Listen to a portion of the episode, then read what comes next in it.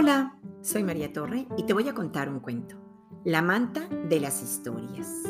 Escrito por Ferida Wolf y Harriet May Savitz, con ilustraciones de Elena Odriozola, publicado por Editorial Norma.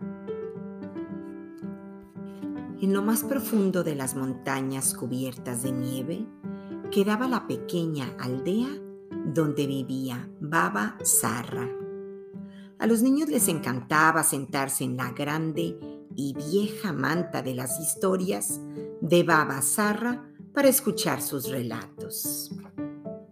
Un día, Baba Zarra notó que había un agujero en el zapato de Nicolai. Cuando el niño se fue, decidió tejerle unas medias bonitas y abrigadoras. Pero había caído tanta nieve ese invierno que nadie pudo llegar a la aldea para llevar lana. ¿Cómo iba a tejer las medias sin lana?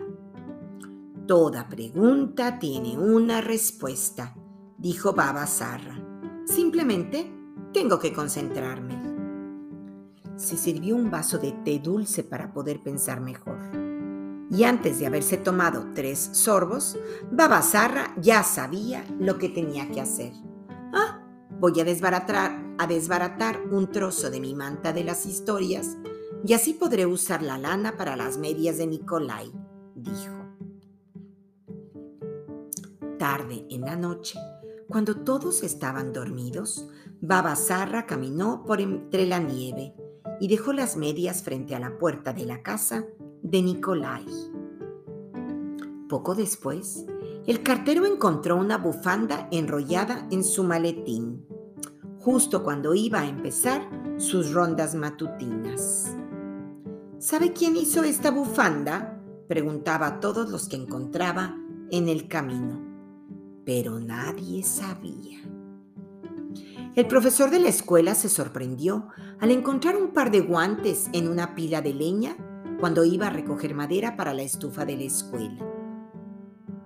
La señora Ivanov espantó a los cuervos de su lavandería con un nuevo delantal tejido que descubrió al lado de su bomba de agua. Al poco tiempo, la tendera tenía puesto un nuevo chal en lugar del apolillado manto que solía usar. Ahora los niños tenían que sentarse muy juntos en la manta cuando iban a escuchar una historia. Día tras día, la curiosidad de los aldeanos crecía.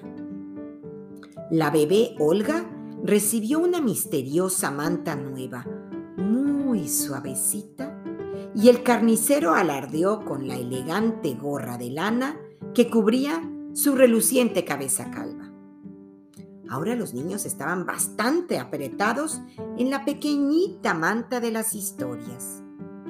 La confusión creció cuando el mugriento gato del sastre apareció de pronto, ronroneando y muy refinado, en un ajustado abrigo para gatos. Ya no había manta para sentarse.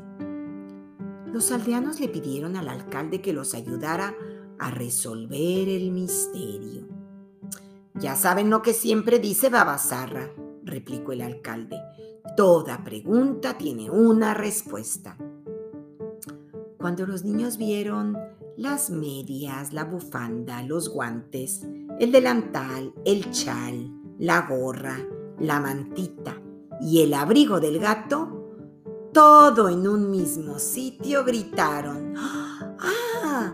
Todas estas prendas se parecen a la vieja manta de las historias de Baba Zarra.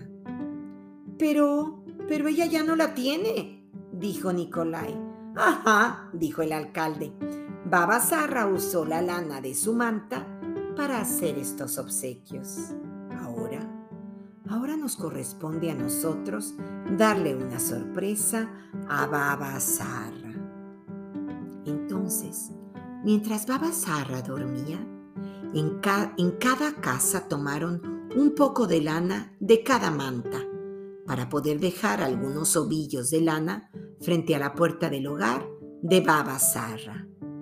Baba Zarra se sorprendió cuando abrió la puerta de su casa en la mañana. ¡Ah! Nunca antes había visto tanta lana.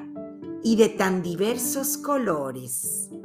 Y encima de los ovillos de lana había un letrero que decía, para tu nueva manta de las historias. Cuando los niños fueron otra vez a casa de Babasarra a escuchar una historia, encontraron una colorida nueva manta y el relato sobre una aldea en la que todos compartían con su prójimo. Mientras abrazaba a los chicos al despedirse, Babasarra uh, notó un agujero en el suéter de Alexandra. Quería tejerle a la niña una sorpresa, pero la nieve todavía cubría las montañas y no había forma de conseguir lana en la aldea. Baba Sarra sabía que toda pregunta tiene una respuesta. Miró su nueva manta de las historias y sonrió. Y, colorín colorado, este cuento se ha acabado.